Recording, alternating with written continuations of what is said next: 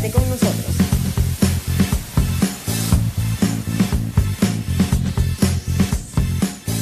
¿Cómo está mi gente linda de Español sin Fronteras? Bienvenidos al sexto episodio de este podcast en donde el protagonista es el español. El día de hoy traemos un tema muy interesante porque vamos a hablar de literatura y vamos a recomendar libros para leer en este tiempo de coronavirus. Por supuesto que esto es simplemente una excusa para hablar de los libros que a nosotros nos gustan y tengo como invitado a Edwin Muñoz, ya lo conocerán en este episodio. No puedo dejar de mencionar a la gente que nos comenta en nuestro canal de YouTube.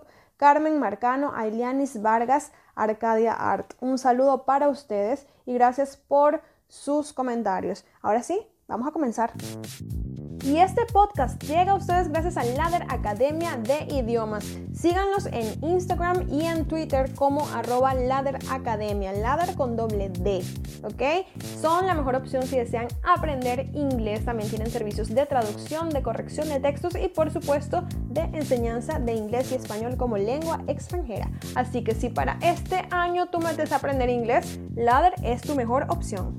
Ok, tenemos el día de hoy a un invitado muy especial. Él es traductor, corrector de textos y profesor de inglés como lengua extranjera. Edwin Muñoz, ¿cómo estás, Edwin? Bien, bien, David. Muchas gracias por la invitación. Qué bueno. ¿Has escuchado el podcast? ¿Sabes de qué se trata? Sí, sí, claro. Ok, bueno, el día de hoy vamos a hablar de libros. Como saben todos, estamos en una situación eh, de emergencia en el mundo. Hay muchos países que están en cuarentena y mucha gente se está quedando en casa para prevenir. Y cuando estamos en casa, pues necesitamos distraernos y consideramos que la lectura es una buena opción. ¿Tú qué opinas, Edwin? Sí, por supuesto. Ahorita, bueno, no hay, no hay muchas opciones, no hay, no hay conciertos, no hay teatro, no hay cine, no hay discotecas, no hay fútbol, no hay nada disponible, sino la opción es quedarse en casa, entonces qué mejor manera de repente que a algunos les gusta ver películas, otros nos gusta leer algún libro y me parece una opción bastante, bastante enriquecedora. Correcto. ¿Y cómo se está viviendo el coronavirus en Buenos Aires? ¿Hay mucho revuelo? Sí, sí, al punto de que la gente aquí, aquí acostumbra a saludar con, con beso en la mejilla, incluso entre hombres, y ya la gente se te, se te frena a mitad de camino cuando te va a dar el, beso y es así como, como de, desagradable, como, como es, un, es como un desaire, pero uno entiende, pues uno entiende la situación.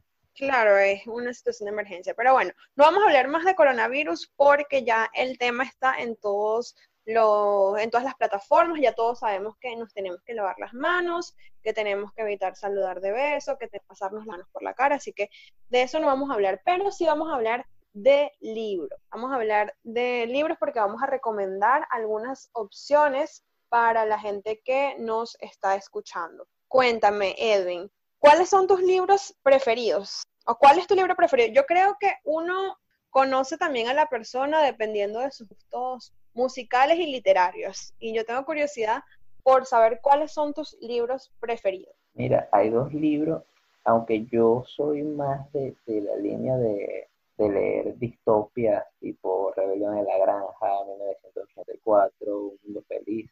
Para esta situación, más bien preferiría leer libros más optimistas, libros con un mensaje más positivo. Por ejemplo. Mira, para el público venezolano sobre todo, está uno de, de Benjamín Roseo, alias El Conde del Guácharo, que se llama El Conde que vendió su carrucha. Okay. Es una historia autobiográfica donde él cuenta cómo desde niño empezó a trabajar, tuvo que una infancia muy dura, como él dice, vivió en el pueblo más, él era la familia más pobre del pueblo más pobre. Okay. Y, y, sabes, como desde niño él empezó a trabajar y para, para ayudar a sus hermanos porque era la mamá sola. El papá se fue a trabajar a las minas de, a las minas de, de Oriente, de Guayana. Y, y él quedó prácticamente solo con la mamá criando a sus hermanos.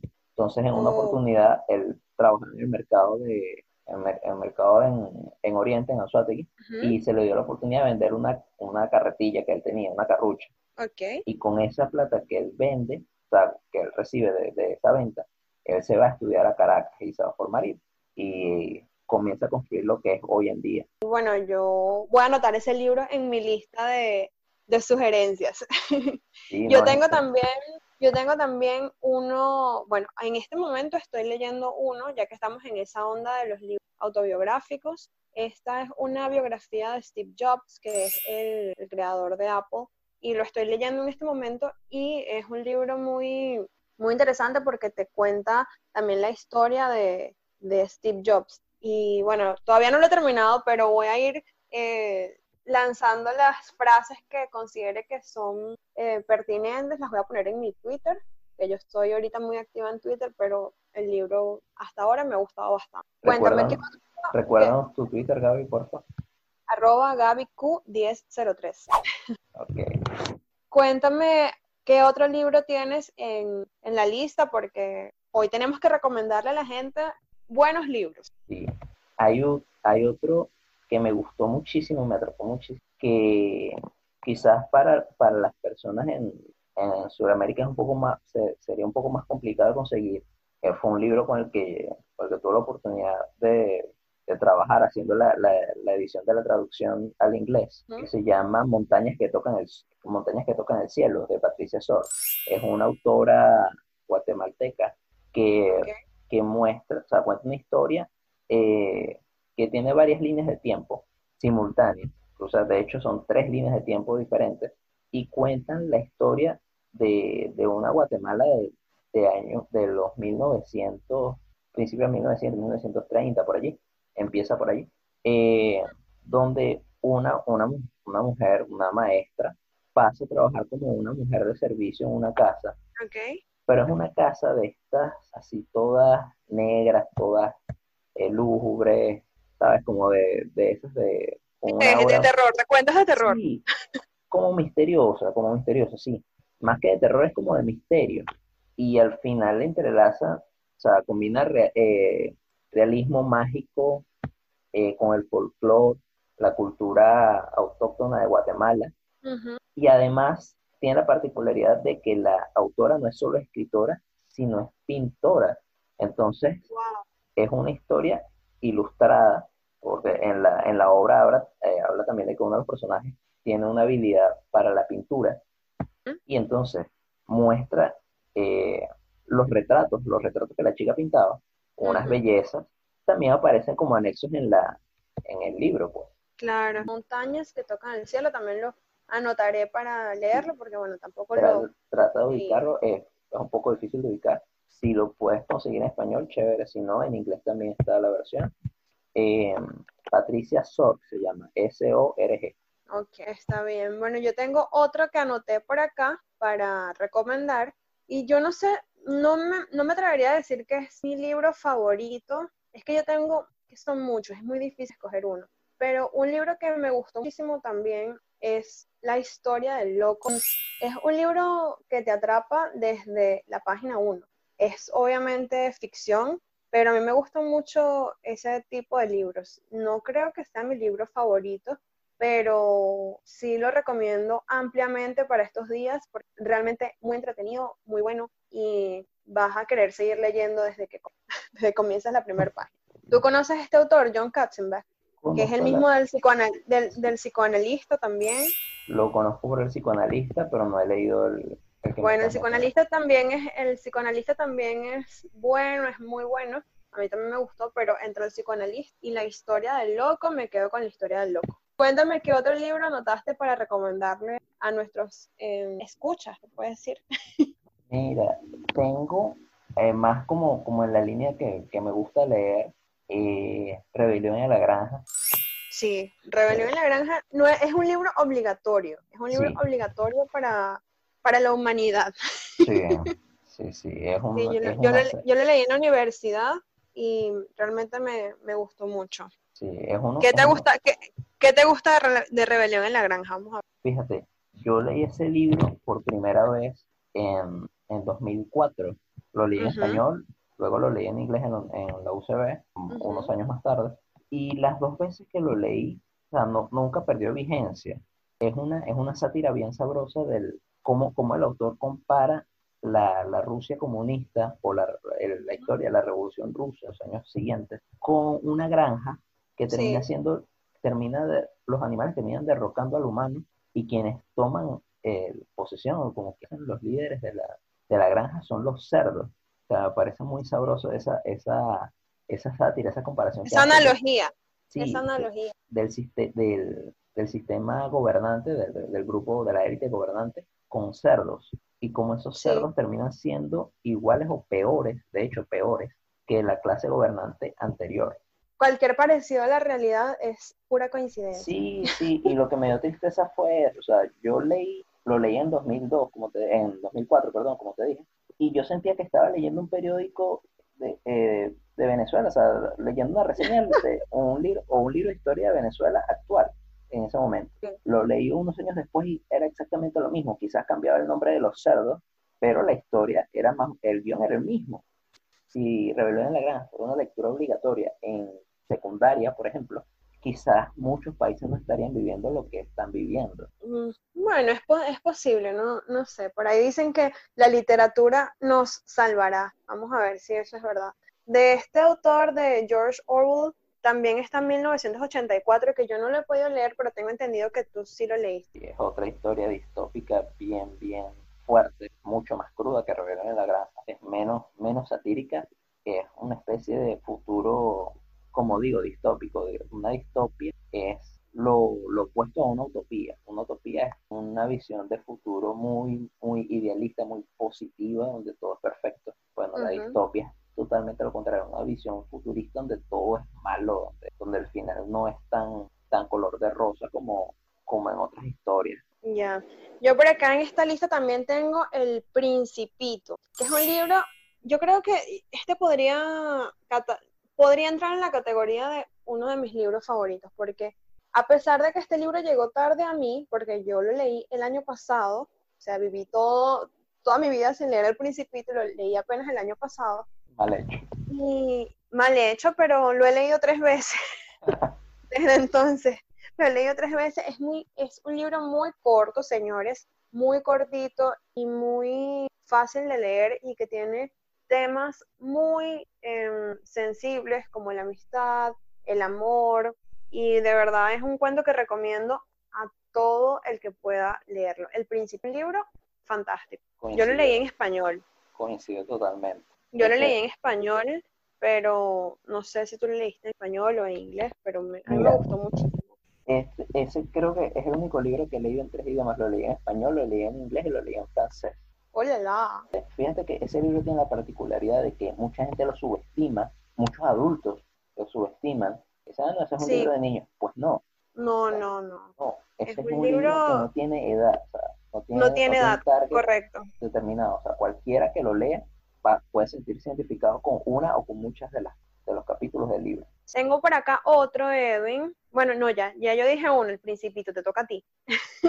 a ver, vamos a, vamos a incluir el mago de la cara, el mago de la cara de Biblia.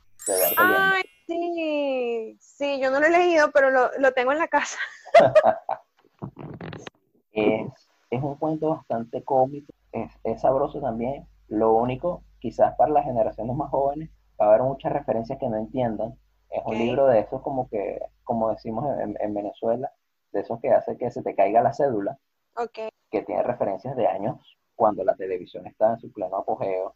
Ahorita todo, la realidad es otra, pues hay Netflix, hay YouTube, hay muchas otras cosas que quizás no permitan que, que la generación más joven disfrute, la generación más joven de, de todas las referencias que hace pero habla de cómo, cómo la televisión invadió la, la, tranquilidad de un hogar al punto de que, de que el protagonista desde el principio se vuelve loco, se vuelve loco y tiene conversaciones con la televisión y, e interactúa con la televisión como si le estuviera hablando de verdad.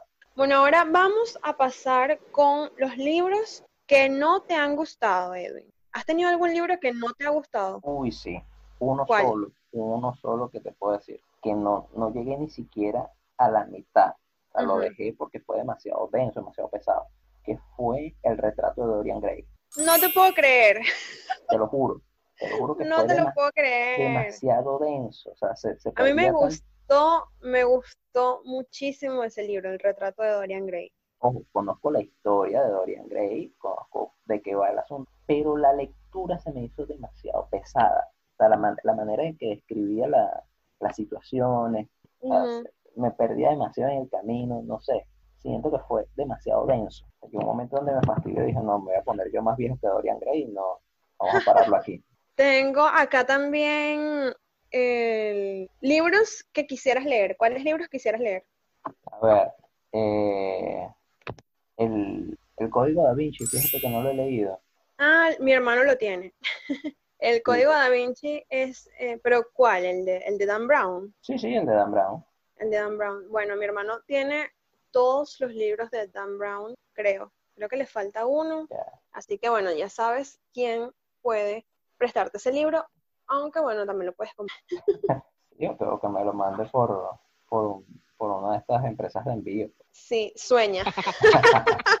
sueña. bueno, yo tengo aquí un libro que quisiera leer y creo que tú también lo quieres leer porque una vez me hablamos de este libro y es la, la biografía de Nelson Mandela. Ah, sí, sí. Y es un libro que quisiera leer, pero a mí se me ha hecho difícil conseguir ese libro. Por ejemplo, cuando estuve en Venezuela, siempre lo busqué y nunca tuve, tuve la suerte de, conseguirlo. Bueno, aquí también tengo algunos eh, libros que me recomendaron. Bueno, voy a ir hablando de otros que tengo anotados. Ensayo sobre la ceguera. ¿Qué te pareció ese libro? De José Saramago. Me acuerdo, de hecho, me lo prestaste tú. Sí. Espectacular. Es uno de los mejores libros que yo he leído, Ensayo sobre la... Es muy bueno o no es recomendable en esta época de coronavirus, de... no, pero es que depende, depende de la persona, cada quien tiene gustos de, libros diferentes. Y a mí, por ejemplo, este libro me, me gustó mucho, aunque no creo que es un libro que vuelva a leer porque es un libro muy fuerte. Sí. Y es un libro muy fuerte, no sé si, lo, si tenga el valor de leerlo. Es como cuando ves una película de terror y sabes que es buena, pero no la quieres volver a ver porque te da miedo. Algo así. Me pasó con ensayo sobre la ceguera, me produjo muchas sensaciones. Es un libro que me hizo reír, que me hizo llorar y que hasta me produjo en algún punto una escena como ganas de vomitar. Fue horrible esa parte, pero es un libro fuerte. Y luego está ensayo sobre la ceguera, está ensayo sobre la lucidez. Este también lo leí, me pareció que era eh, bueno también, pero ensayo sobre la ceguera. Fíjate, ensayo sobre la lucidez no lo he leído. Tú me lo, recuerdo que me lo recomiendas también, pero no lo conseguí en su momento. Sí, es, es bueno. Ahí también tengo cuentos. ¿Tú lees cuentos? Sí, sí, no, soy más de, soy más de, lo, de, de novelas que de cuentos, pero sí hay varios cuentos que me gustan los cuentos fantásticos. Ok.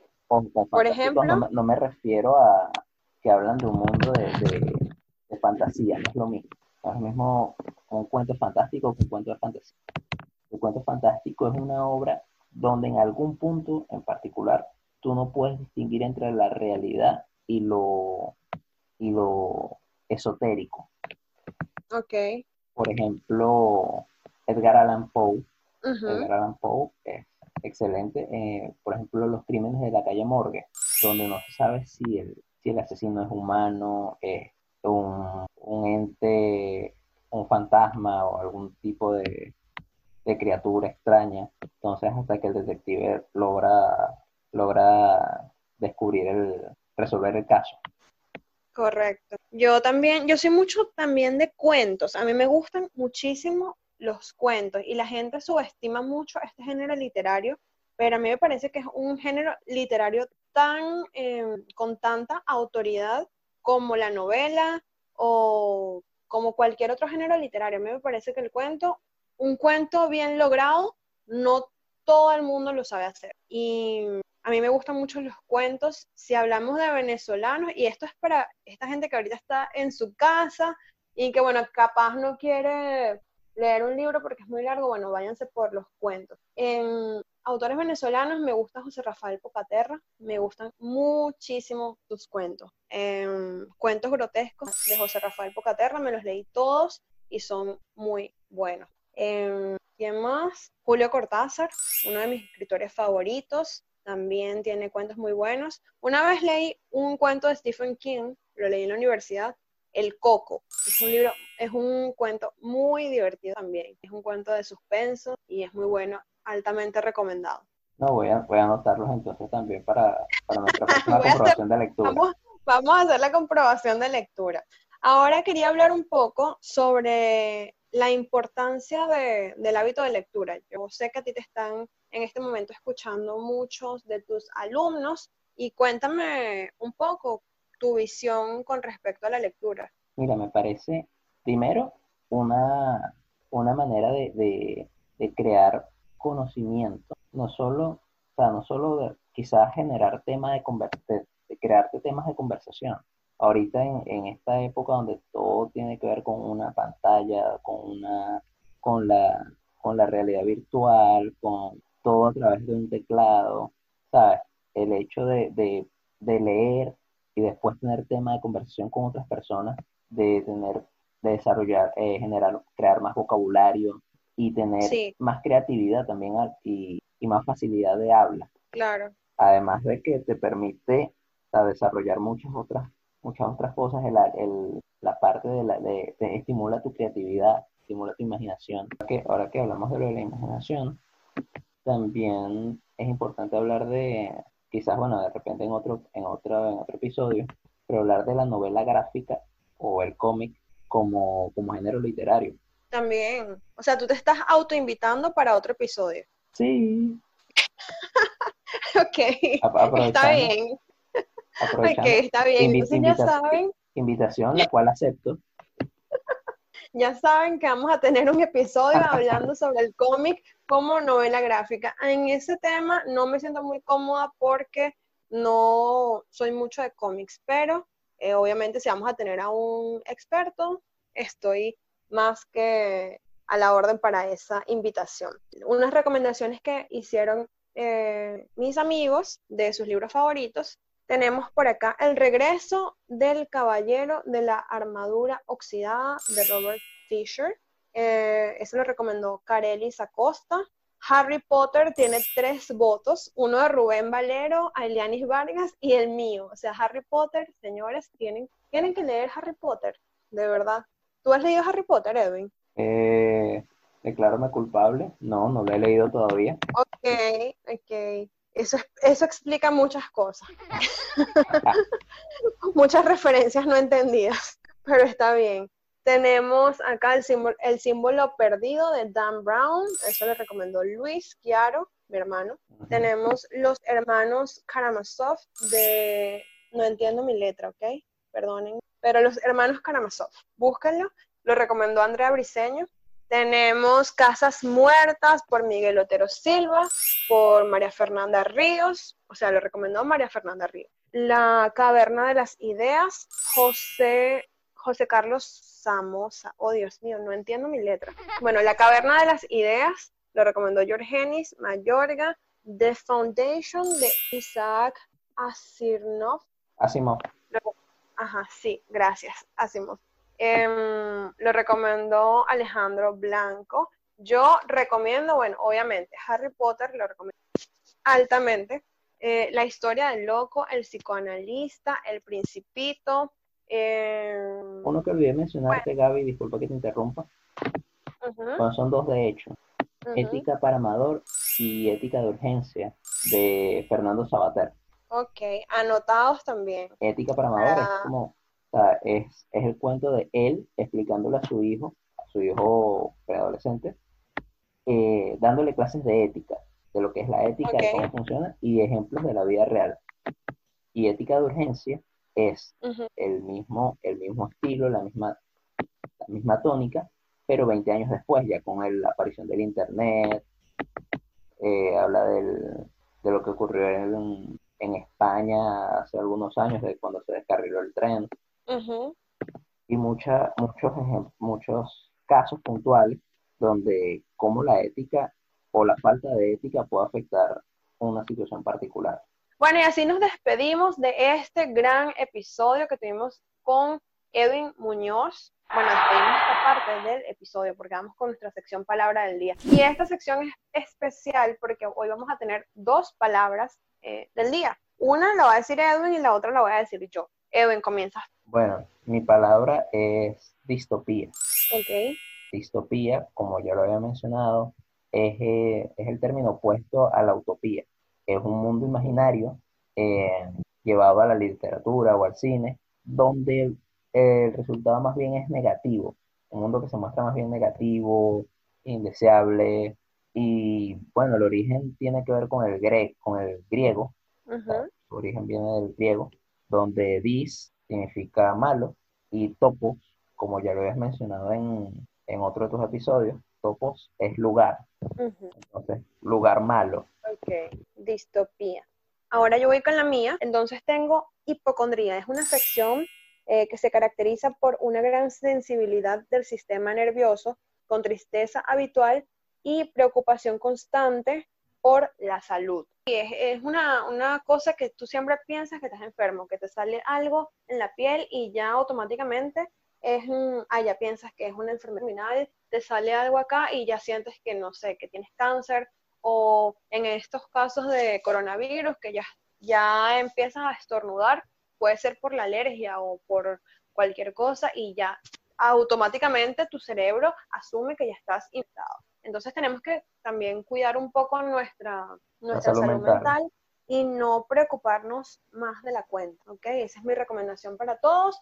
Muchísimas gracias por estar con nosotros en este episodio. Entonces no olviden suscribirse, compartir este episodio, denle like. Ay, quería hacer un saludo muy especial a, un, a nuestra suscriptora número 50. Dice Linette Fernanda Duarte te ha suscrito a tu canal y con ella tenemos 50 suscriptores. Yo sé que no es mucho para la gente que tiene millones de, suscriptores, millones de seguidores, pero nosotros estamos comenzando y apenas tenemos un mes y realmente el, resultado ha sido muy positivo. Eh, un saludo para todos nuestros seguidores, para todos nuestros suscriptores, la gente que nos comenta, les mandamos un saludo. Y bueno, nos vemos el próximo domingo. Saludos.